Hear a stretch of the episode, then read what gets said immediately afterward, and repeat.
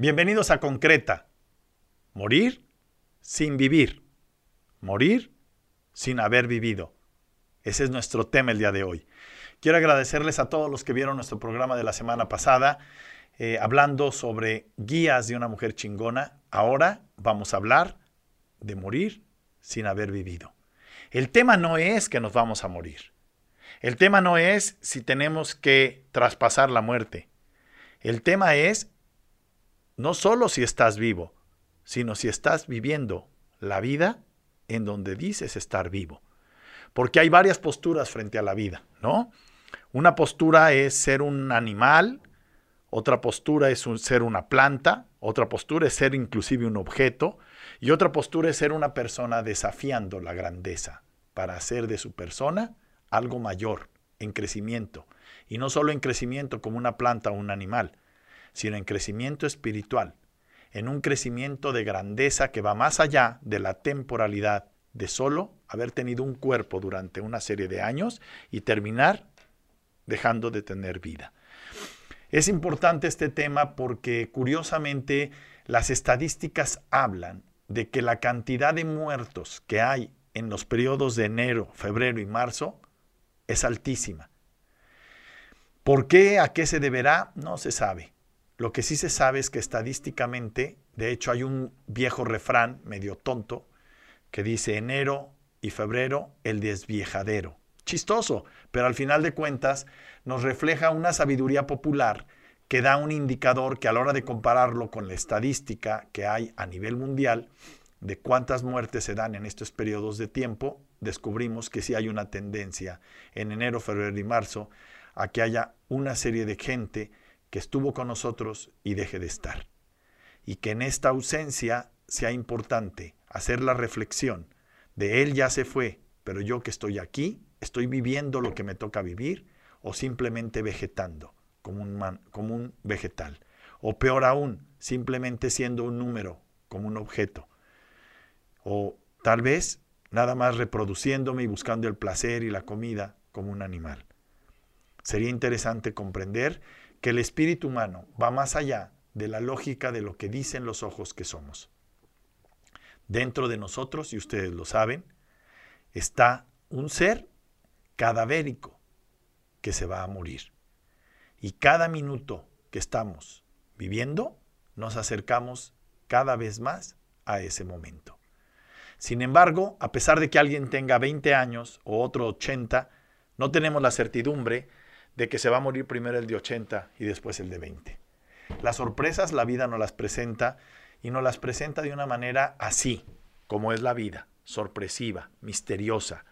Nada planeado, nada aburrido, todo original, todo al día. Yo siempre he dicho que la vida es como este aire, que cada vez que respiras, tomas y sueltas, es diferente, aunque parece que es el mismo movimiento.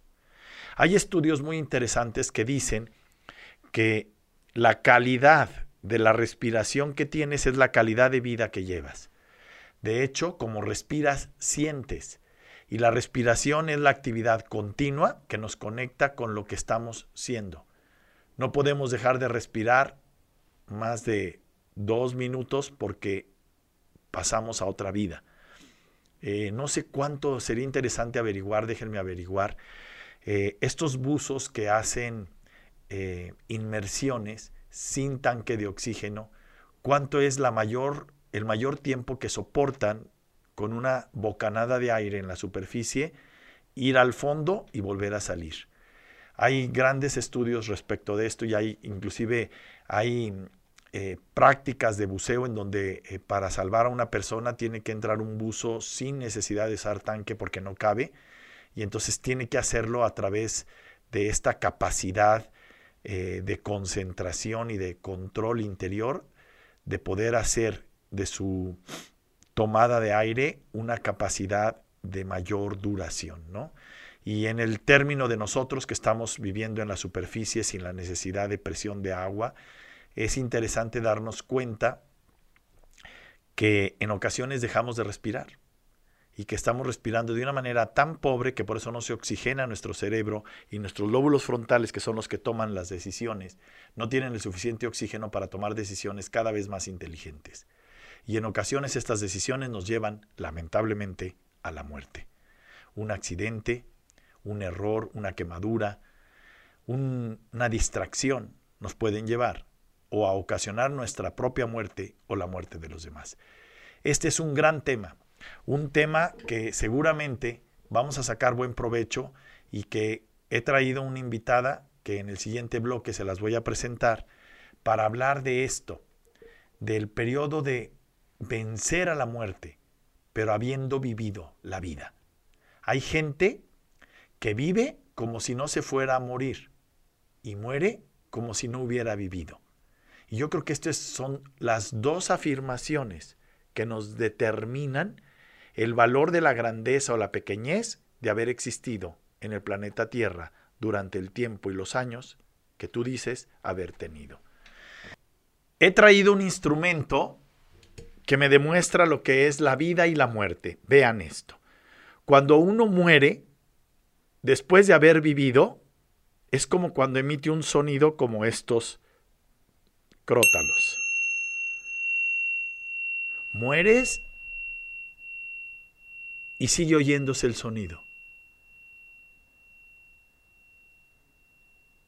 A pesar de que el golpe de las campanas lo hice hace unos segundos, seguimos oyendo la vibración después de haber hecho el golpe, miren. Esta prolongación de la vibración es qué tanto tu vida logró tocar la vida de otro ser humano para que te recuerde después de tu muerte. Y este tocar al otro ser humano también se puede hacer con este otro aparato de una manera todavía mucho más fuerte. Lo explico. Voy a dar el momento de la muerte y se alarga. La vida de una persona con este segundo aparato resuena más tiempo que el que usé con el primer aparato de campanas. Pero aún hay otro elemento, hay un tercer elemento. Cuando la vida de una persona muere después de haber vivido y tocó otras vidas, miren lo que pasa.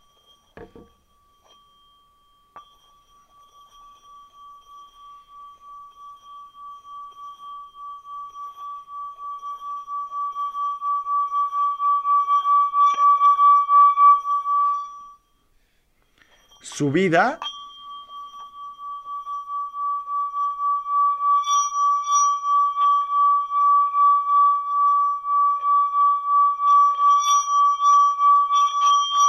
Se vuelve un eco que perdura. Y que perdura en el tiempo de tal manera que nunca muere, porque vivió tocando de manera fuerte espiritual la vida de otras personas. Esto es haber vivido.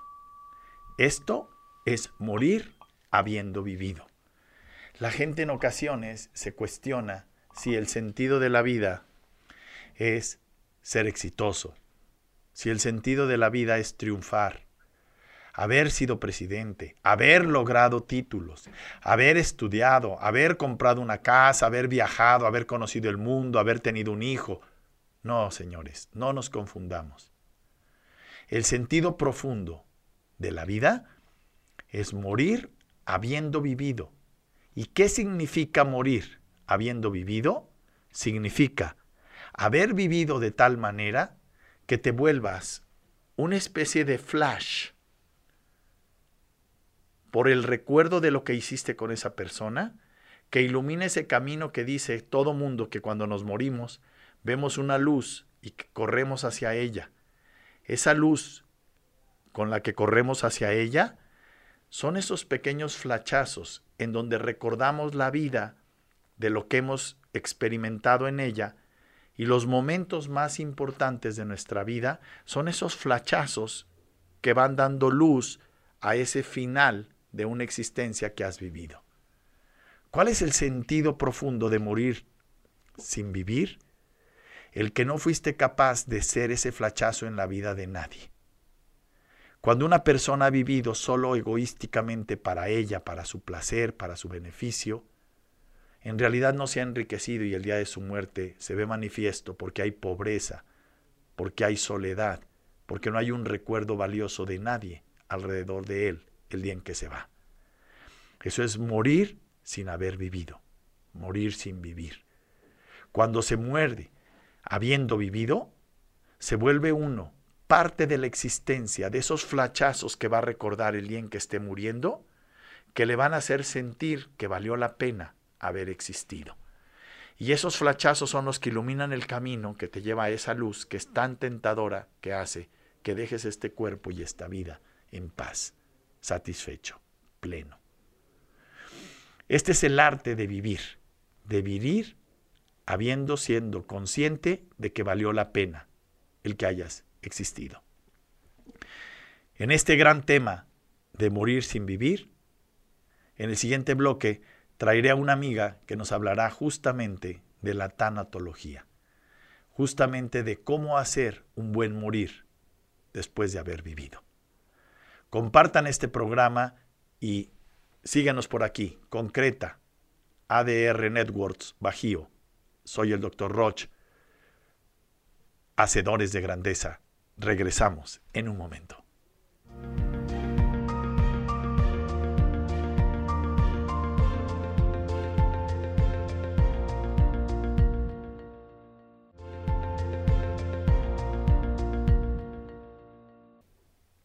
Regresamos aquí en Concreta, Dr. Roch, y el día de hoy tengo una gran invitada.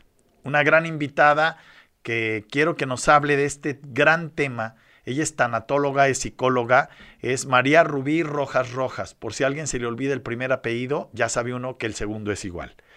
Eh, como vives, mueres. Y como mueres, has vivido. Curiosamente, ella tiene los dos apellidos iguales y es una experta en procesos de cerrar y de morir. Bienvenida, Ruby. Un placer tenerte aquí. Muchas gracias. Gracias a ti por haber venido. Y quiero hacerte una primera pregunta, Ruby. Para ti, ¿qué es la muerte? Bueno, la muerte es la última etapa de la vida. Bien. La muerte es un cierre de un proyecto. Es un cierre de un proyecto que se acaba. Que se acaba. ¿Qué significado tiene? La muerte tiene un significado de equilibrio. O sea, la muerte. Explícame, ¿cómo morir es equilibrarse? O sea, para equilibrarme me tengo que morir. Explícame. Individualmente no. Ajá. Sino este, mundialmente. Ajá. Si, vencemos la muerte, pues se desequilibra el universo. Claro. Quiere decir que nadie se muere. Así es. O sea, la muerte es necesaria. Para. Dame el sentido de la muerte desde el enfoque los que vayan viviendo tengan un, espacio y a lo mejor prolonguen el proyecto, ¿no? Eh, ¿Por qué esta vida es temporal? Porque hay todos los procesos vitales tienen fecha de caducidad. Eh, un cultivo, un árbol, todos, los, todos los seres vivos. Bien, eso lo puedo asimilar y entender. Mi pregunta es, ¿por qué? El por qué, yo, bueno... desde tus estudios, desde tu experiencia. esas preguntas las, se, responden desde creencias o estudios Bien. o de valores, ¿no?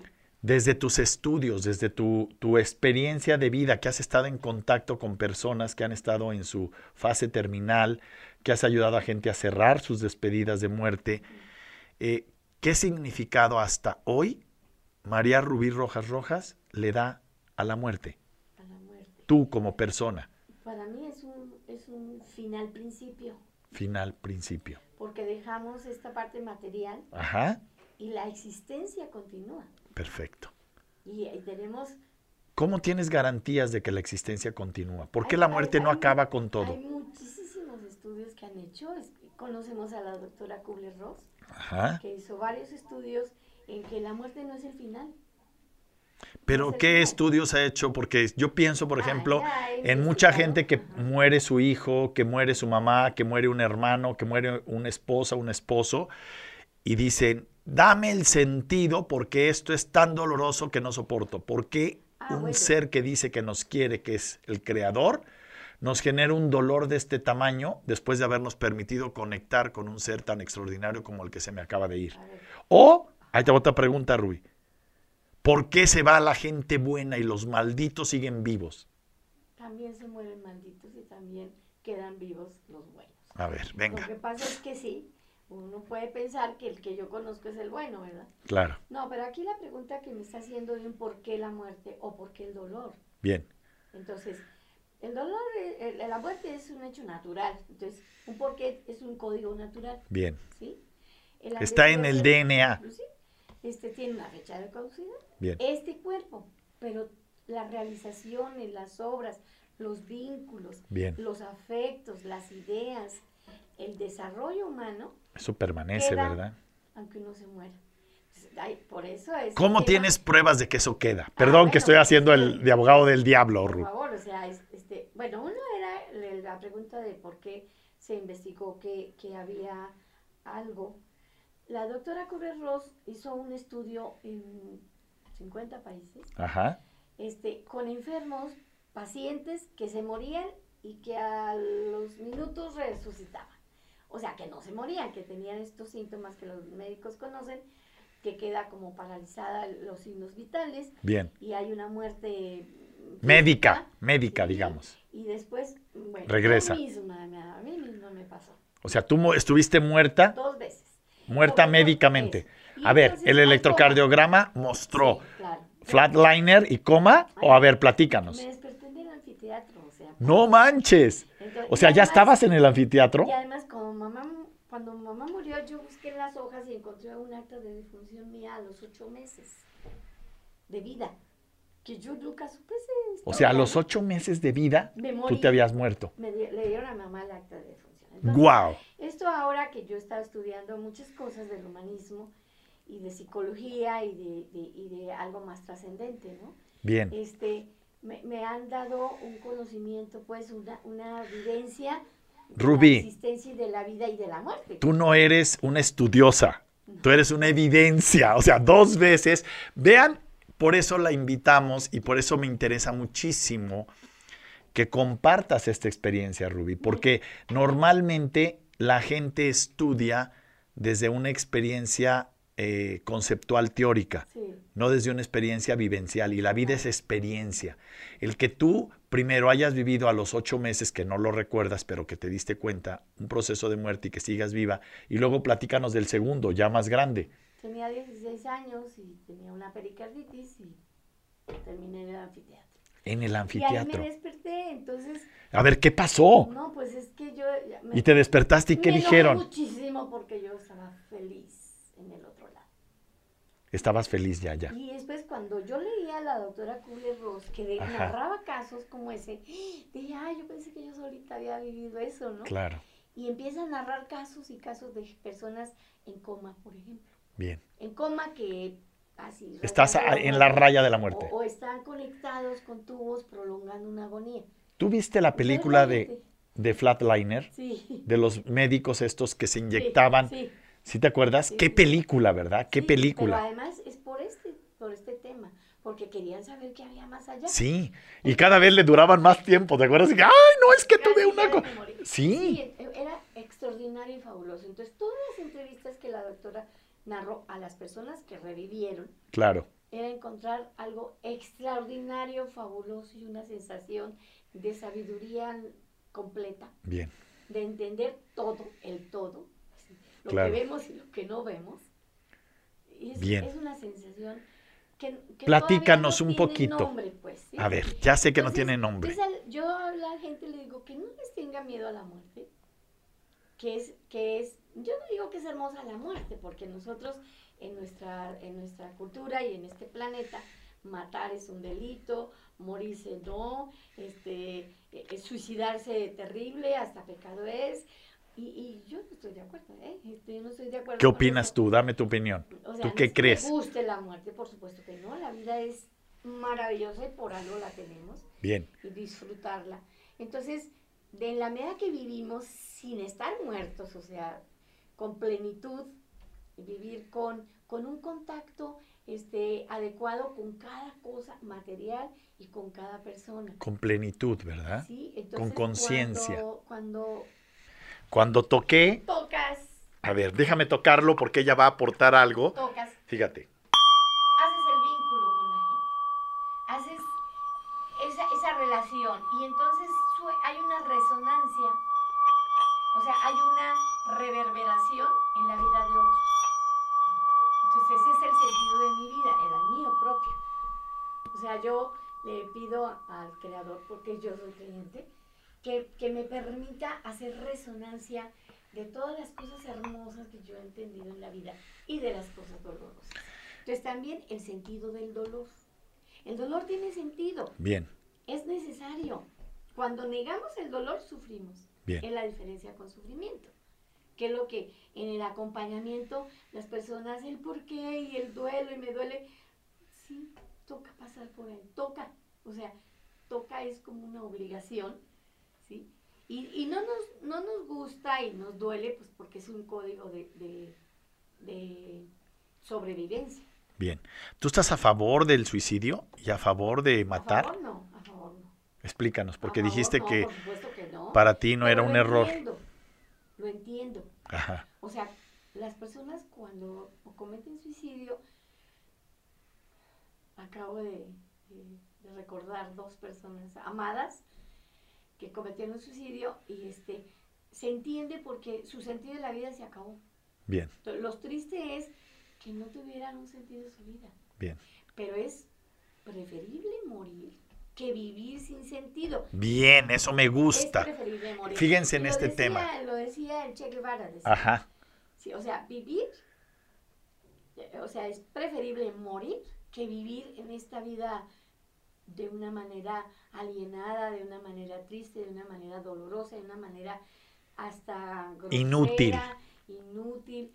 Ahí no tiene sentido el sufrimiento de la gente que aguanta bueno, el sufrimiento nunca tiene sentido, el dolor sí, el dolor. porque el dolor es real, el sufrimiento es mental, Sí. ¿no? Pero, a ver, y la otra cosa, déjame exprimirte, exprimirte, Ruby.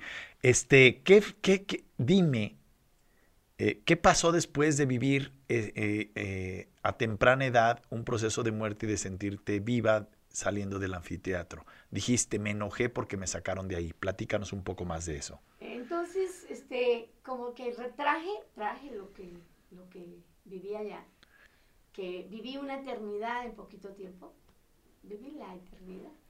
Y entonces yo lo que quise es traerlo al mundo, Por eso te dedicaste a estudiar psicología. a psicología, desarrollo humano, historia, política, o sea, Te todo clavaste. que- todo, quise que nada en lo humano me es ajeno, ¿verdad? Claro.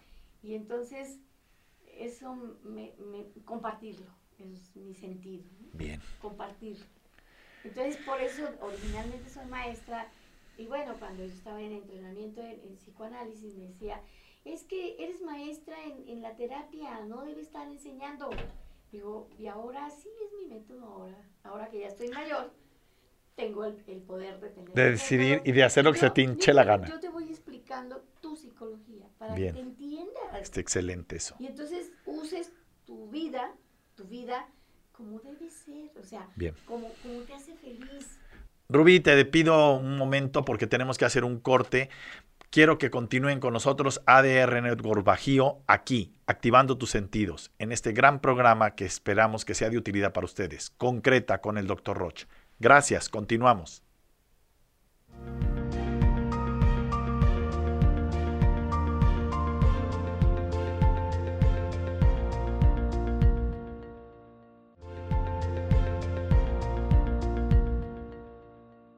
¿Qué tal? Regresamos aquí a Concreta con nuestra gran invitada María Rubí Rojas Rojas. Si alguien se le olvidó su primer apellido, está fácil recordar el segundo. Entonces, Rubí, estoy muy contento de que estés aquí. Eh, Rubí es psicóloga, especialista en tanatología. Estamos hablando de morir sin vivir. Esto es muy importante porque ella no solo ha estudiado sobre la muerte, ha tenido en dos momentos muerte médica ya, y aquí la tenemos vivita y coleando, estudiando y compartiendo su experiencia. Rubí, quiero hacerte, aprovecharte y exprimirte un poco más dos preguntas. ¿Cómo se supera la pérdida de un ser querido? Bueno, mm, Depende del vínculo que se hizo con ese ser querido. Es la duración también de la aceptación de la no presencia física. Bien. Entonces yo trabajo mucho el tema de, de que tu, tu persona dejó de, de- de funcionar con ese cuerpo, pero sigue en ti viva y sigue Claro, en el recuerdo, ¿no? hizo, Y en las experiencias. obras, y en sus huellas. Y ahí está. Y ahí está. Y bueno, pues científicamente yo no puedo decir. Personalmente he tenido experiencias que, que no es, es pura creencia, porque tiene que ser fe y comprobaciones de que hay, hay una existencia por el vínculo que se hizo Claro. en, la, en el, el tiempo O que sea, cuerpo Lo que tú afirmas, y- que el vínculo es eterno, Sí, que permanece después de que hayas muerto, ¿verdad? lo que daña y lo que la hace que la persona no, no, no procese ese, ese duelo, ese desprendimiento, es el apego. Bien. Un ¿El apego a qué? A lo que sea. Yo estoy En el caso de una muerte de una persona querida, ¿el apego a es, qué? No puedo vivir sin ti. Bien. No A la presencia física. A la presencia física, al, al sentirlo, a te extraño, a tócame, a mira, me habla, me pégame para que estés aquí. Claro. Y entonces, eso es un apego. Bien. Otra pregunta que te quiero hacer antes de hacer el ejercicio que tengo de símbolos aquí contigo. Eh, ¿Cómo se supera el duelo? ¿Qué recomendaciones le das? Eh, nuestra gente que nos está viendo, muchos de ellos han perdido a seres queridos y siguen en un duelo que se ha alargado, que se ha prolongado, que sigue teniendo insights o momentos en que vuelven uno a recordar y vuelven a sufrir como si lo estuviera padeciendo en ese momento. ¿Qué recomendaciones les podrías dar a la gente que nos está viendo en redes sociales, en YouTube y en nuestro canal, para que puedan superar esta sensación de aceptación de que físicamente ya no tengo a la persona y se fue, pero en el vínculo está presente porque su recuerdo alimenta mi razón de seguir para adelante? Bueno, la palabra superación es una palabra a la que yo le tengo mucha reserva. Eh, el duelo tiene etapas. Bien, Entonces, si la persona comprende que en el diseño humano es necesario que pase las etapas, entonces cuando alguien no supera es porque se atoró en una etapa. Sanamente todos los seres humanos tenemos la posibilidad de superar, como dices tú, o de, o de so- o sobrellevar es una pérdida, ¿no? Una pérdida que puede ser significativa, puede ser medianamente significativa. Entonces, en la medida que yo estoy dependiente de lo que perdí, no voy a superar el duelo. claro, Estoy, estoy condicionando mi existencia a la existencia del otro, claro. o a la existencia del celular, o a la existencia del Ajá. coche. o Y el tema es que ya el otro no está, entonces vas contra el principio de realidad y ya valiste. si estoy enferma de vínculo. Ese vínculo está mal hecho, ¿sí? Bueno, entonces, sabiendo, enterando a la persona que son las etapas y diciéndole que, por favor, no evada el dolor, porque saca un montón de mecanismos de defensa para no sufrir. Claro. Mientras no viva el dolor, no supera el duelo. En la medida que enfrenta el dolor y después de, de sufrirle, porque es un sufrimiento sano, o sea, y en nuestra cultura eh, eh, nos han vendido la idea de que la felicidad es no sufrir, no, no tener dolor, y eso no es... No es El dolor es humano y es real, ¿no? es esa- Y el dolor útil. construye y es Eh, útil. Y nos deja mejor de como estábamos. Bien, ese es, un, es como un purificador, ¿no? Es una resiliencia, o sea, de alguna manera, si nosotros evadimos el dolor toda la vida, no vivimos, Claro, no vivimos, porque entonces no enfrentamos los esfuerzos, las, los problemas, las crisis, no las enfrentamos, eso no es vivir. claro. ¿sí? Entonces tampoco desarrollamos nuestra potencialidad para superar ese problema, ese duelo o esa crisis. Y entonces tienen etapas. Entonces para superar eso también necesitamos que la persona comience a hacer un vínculo más exi- existencial, Bien, por no decir espiritual, con esa persona. ¿Y qué cree? En, en términos de superación, nunca se supera un duelo. Porque sí pasé las etapas y puedo sobrevivir y paso. Pero yo cada vez que me acuerdo de mi esposo que falleció, te sigue doliendo.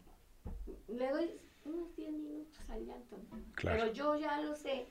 Y todavía está ese, esa, esa condición humana de, de la tristeza, ¿sí? De la pena y del Pero le das un tiempo, no lo alargas. No, yo ya digo, es que no, no, ya no quiero estar así, o sea, yo ya quiero recordarlo, recordarlo con alegría, Claro. ¿sí? Y bueno, pues de alguna manera va a seguir. Bien. Entonces, una manera no de superar, sino de asimilar la etapa que tiene cada etapa, es. darle un espacio al dolor, poniéndole un tiempo Aceptar.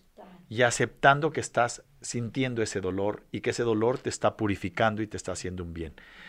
Hablamos de vínculos. Te traje un ejercicio de vínculos. ¿sí? Quiero que observes que tengo cinco símbolos con cinco colores diferentes. Rojo, naranja, amarillo, verde y azul. Tengo una línea que es un círculo, dos líneas, tres líneas que forman un triángulo, cuatro líneas que forman un cuadrado y cinco líneas que forman una estrella. Quiero, puedes revolver estas, poner esta acá, esta acá, como tú quieras. Diez. Quiero que to Diez esta. líneas. No, diez líneas. Sí, pero si alarga esta, una, Ah, dos, tres, cinco. cuatro, cinco. ¿Sí me explicó?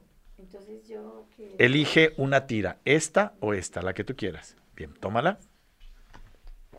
Ahora, por, por un lado están los símbolos y colores, por el otro lado están figuras iguales todas. Entonces, no sabes tú qué figura vas a usar cuando las revuelves. Quiero que las revuelvas de manera aleatoria y de manera así, sencilla.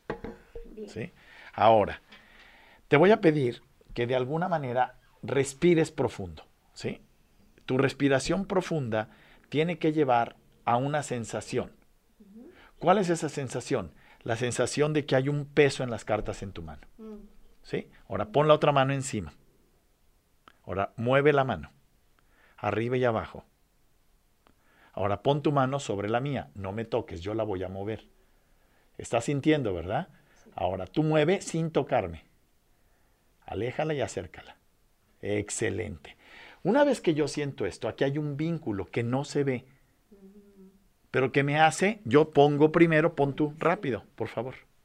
Entonces, yo revolví, tú revolviste, yo puse primero, tú pusiste segundo, deja las cartas ahí enfrente. Cuando hay una conexión, no tiene que haber una claridad de pone el color rojo la figura círculo. No. Cuando hay conexión, tú, tu libre albedrío es espontáneo. Y cuando el vínculo es real, destapa las dos figuras. Por favor. Coinciden. ¿Me explicó? A esto se llama vínculo. ¿Ok? Vuelve a revolver. Ahora, tú revuelves y en tu revoltura, la vida, elegir vivir, es elegir una palabra, elegir una figura, tirarla y es que tú la tires. Aceptar y vivir sin haber morido es ir eligiendo y dejar la última figura porque esa es la manera de entender la muerte. Quiero que pongas una carta, la que tú quieras. Perdóname. Bien. Tú acabas de poner esa carta, ¿correcto?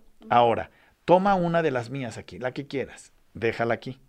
Toma otra, la que quieras, rápido. Déjala aquí. Quedan dos. ¿sí? Toma una, rápido. Déjala aquí. Se quedó esta. Este es el sentir con muerte. Este fue elegir la vida. Yo pongo y tú pones. Ah, En esta es, tú des- desechas tres y queda una. la que quedó, destapa las dos. Nos hacen darle sentido a la vida y muestra las tres cartas que te quedan para ver qué son las tres y los tres símbolos. Vuelve a revolver. En este caso yo puse primero y tú pusiste segundo. En este caso ya ni siquiera yo elegí. Como hay un vínculo, lo que tú elijas va a coincidir. ¿Me explico? Esto es muy padre porque nos da una, ¿cómo llamarlo? Una certidumbre. Mira, déjalas así encima. Déjalas todas aquí encima. Sí. Sí, es como la magia de la vida. Yo no voy a elegir. Toma la de arriba y ponla. Yo revolví, ponla aquí. Toma la de arriba y ponla. Revolvimos, pusimos los montones. Agarra tus dos cartitas y yo agarro mis dos. Destápalas. Destapa estas, por favor. Y vuelve a coincidir. Este es un tema tremendo, porque tú puedes decidir coincidir o no coincidir cuando tienes vínculo.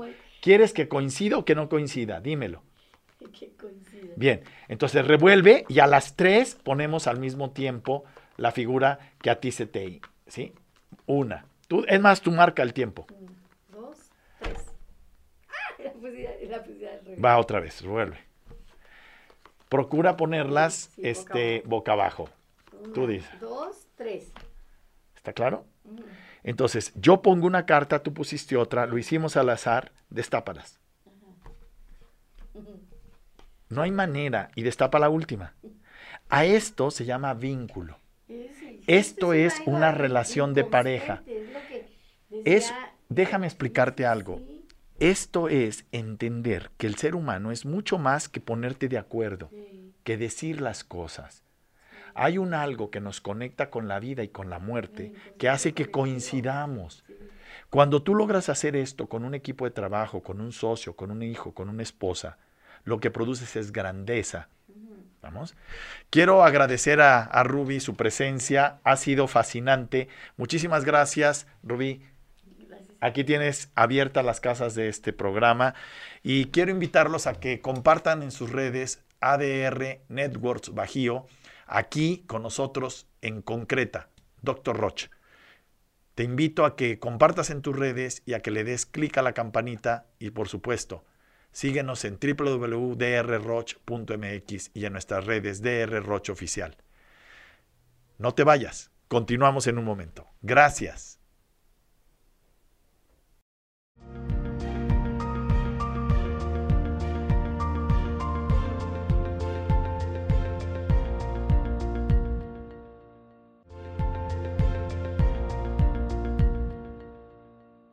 ¿Qué tal amigos? Aquí de regreso en concreta con el Dr. Roch. Síguenos en nuestras redes, por favor, y sobre todo, si este programa sobre el gran tema morir sin haber vivido o morir sin vivir, si te es útil y crees que le puede ser útil a alguien, no dejes de compartirlo. La idea de este programa es hablar de por qué el hombre desea cosas buenas, pero no las termina aterrizando y haciendo cosas bien hechas. Por eso mucha de mi filosofía es, quiero que la gente que me siga sean hacedores de grandeza. Hacedor es aquel que corre el riesgo de intentar, de comprobar, de experimentar, porque la vida, la vida es una experiencia. Vivir sin haber vivido experiencias no es haber vivido. Y quiero sintetizar los puntos principales de este programa sobre vivir sin morir. Morir sin haber vivido. Vivir habiendo vivido. Todas estas reflexiones tienen una manera retórica de hablar del mismo tema. ¿Cuál es el tema? La experiencia de vida puede ser vivida de una manera como la vive un objeto, es decir, sin hacer nada, simplemente ocupando un espacio y un lugar. La puedes vivir como la vive una planta, embelleciendo el lugar, pero simplemente creciendo, reproduciéndose y muriendo. Dando fruto, por supuesto. La puedes vivir desde la forma como la vive un animal. Es decir, ya el animal es un ser vivo que no solo nace, crece, se reproduce y muere, sino además se mueve. La planta, desde donde es plantada y donde florece, solo se mueve si es trasplantada. Y curiosamente, una vez que echa un tamaño de raíz, ya una trasplantación difícilmente la hace sobrevivir. Esta capacidad de adaptarse sí la tiene un ser vivo como un animal. El animal se puede desplazar y tiene una capacidad de sobrevivir de mayor fuerza que la de un vegetal. Es interesante también comprender que el proceso animal tiene una especie de conciencia que se llama instintiva, es decir, funciona desde el instinto. El instinto de reproducción le hace tener cachorros, el instinto de sobrevivencia le hace cazar y tener animales. Hay seres humanos que viven experiencias humanas exclusivamente en su parte animal. Entonces su gran preocupación es comer, ir al baño, dormir, tener relaciones, vivir con el placer y evitar el dolor. Y terminar muriendo habiendo simplemente existido desde un punto de vista animal. Y existe el tercer nivel. El tercer nivel es con un ser, con una grandeza de orden eterna, espiritual, que te hace ser un hacedor de grandeza, no solo tú y para ti, sino también para los que dices que te aman o por lo menos te rodean. Y les pones el título que quieras, amigos, empleados, socios, hijos, padre, esposo, esposa, novia, amante, el que quieras. Me refiero a todas las personas que comparten la existencia contigo. Esta experiencia de compartir la vida con otras personas enriquece a cada ser humano. Y este enriquecimiento es lo que nos da esta sensación de satisfacción. Quiero invitarlos a que pensemos un poco en que no solo te vas a morir, sino que hagas una evaluación el día de hoy. Si tú te evaluaras a ti mismo, haz una pequeña pausa. Del 0 al 12, ¿qué calificación te darías en la calidad de vida que te has llevado y que te has producido? En la calidad de satisfacción de haber vivido si hoy hicieras un examen. Esa evaluación te pido que te metas a cualquiera de las áreas de nuestras redes, Doctor Roche Oficial, y también a nuestras redes de ADR Networks Bajío. Y que pongas, hoy me doy un 8 en realización, hoy me doy un 12 en realización, me siento pleno, hoy me doy un 1. Porque es importante medir. En ingeniería de calidad dice un dicho que lo que no se puede medir con precisión no se mejora. Entonces, es importante que tu medición, aunque sea subjetiva, sea una medición. ¿Por qué los estoy invitando a que lo escriban en nuestras redes? Porque en la red queda como una fecha, como un momento al que puedes regresar dentro de dos meses o dentro de un año. Y al regresar puedes evaluar y comparar cómo te encuentras en, dentro de un año, en el 2021, o dentro de un mes, en abril del año que entra, o de este mismo año, y medirlo contra la fecha del día de hoy. Esto te da una plataforma que te permite saber que en la vida, como en el tiempo, nada se detiene. Nada se detiene y todo tiene fecha de caducidad. Entonces, una persona que no está mejorando, está empeorando. Este, este dato es muy importante, porque uno cree haber llegado. Mientras estás vivo no has llegado. Estás llegando. Y cada vez hay oportunidad de seguirlo haciendo. Porque mientras el tiempo no se detenga, tú tampoco. Por eso la gente que está instalada, que cree que ya resolví mi vida porque económicamente está bien o porque le fue súper bien en un negocio, discúlpenme, después tienen problemas existenciales y de trabajo interior que no pueden con él. Después se vuelven locos y empiezan a hacer locuras en donde su locura los autodestruye y terminan en drogas, alcohol, en violencia, en una serie de elementos de enfermedades que no es deseable para ningún ser humano que se sienta valioso y digno de haber vivido. Morir y vivir forman parte de lo que somos, de nuestra realidad. Y si yo lo tratara de ejemplificar, he traído un par de máscaras, un trío de máscaras.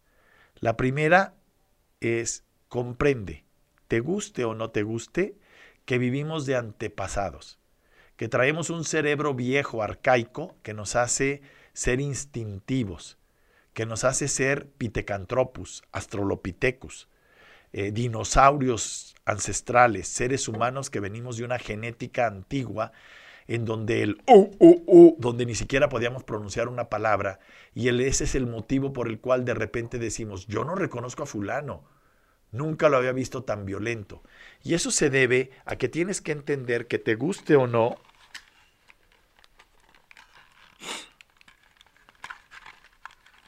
en nuestro interior, ay Dios, se me está cayendo, déjame ajustarlo. Tenemos a un reptiliano, a un Pithecanthropus astrolopithecus, llámale como a ti se te antoje,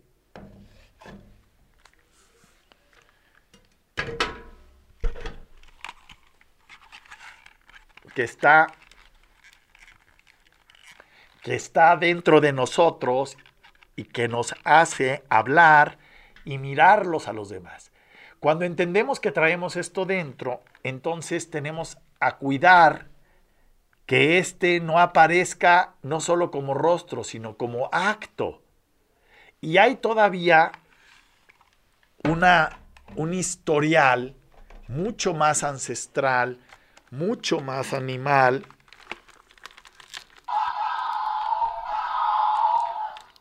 que además puede hacer de nosotros seres humanos temidos por los demás. Este, este es el arte de entender que aunque seas una buena persona, deberás de cuidar tu monstruo interior para no alimentarlo, porque este es el origen de la violencia, la tenemos todos dentro. El objetivo de entender la muerte en la vida sería un poco no negar a este ser, pero darle un poco de humor, darle un poco de de simpatía, ¿no? Y entonces estar hablando de este ancestral ser, pero un poquito educado, o no sé, con menos violencia, con menos fuerza, con mayor capacidad de hacer que se pueda conectar de una manera más eh, cordial, no tan violenta, no tan agresiva, pero al mismo tiempo saber que todos tenemos uno así. Entender que tenemos un hombre así, un ser interno así, nos hace cuidarnos, nos hace entender que la vida es esto. Cuidar qué tanto despierto yo en el otro ese monstruo, ese Astrolopithecus, ese Pithecanthropus, y qué tanto yo lo saco y qué tanto lo hago crecer y lo muestro de una manera linda o lo muestro de una manera cómica que me hace que yo pueda conectar con las personas. Este es el arte de entender del vivir con vida, habiendo vivido. Es el arte de comprender que no tienes que ser perfecto, tienes que ser real, pero que en tu realismo tienes que hacer de ti un ser humano más educado que concrete, que vaya transformando de un ser que aunque es real, de este tipo a este y luego a este, entendiendo que al final de cuentas, te guste o no te guste, todos, todos, no somos iguales, pero sí tenemos un DNA que nos identifica. Este DNA no puede ser negado por nadie.